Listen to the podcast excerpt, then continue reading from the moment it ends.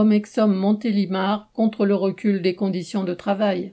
Les travailleurs d'Omexom à Montélimar installent des postes électriques haute tension pour une filiale de Vinci, richissime numéro un français du BTP. Ils ont fait face à la remise en cause de certains droits d'usage, comme la journée de travail fixée à un maximum de 10 heures qui incluait le temps de trajet, et à la dégradation de leurs conditions de travail. Au travail pénible s'ajoute le sous-effectif permanent, la pression pour travailler toujours plus et plus vite, les salaires insuffisants.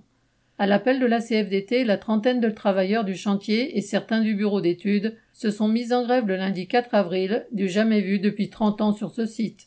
Le lendemain, la direction les a fait attendre deux heures avant de s'engager sur quelques points, mais a refusé de leur payer ces deux heures. Cette provocation les a déterminés à faire une deuxième journée de grève complète. Les travailleurs d'Omexom se sont fait respecter puisque la direction a finalement reculé sur les temps de trajet et s'engage à revaloriser les indemnités kilométriques. Correspondant Hello.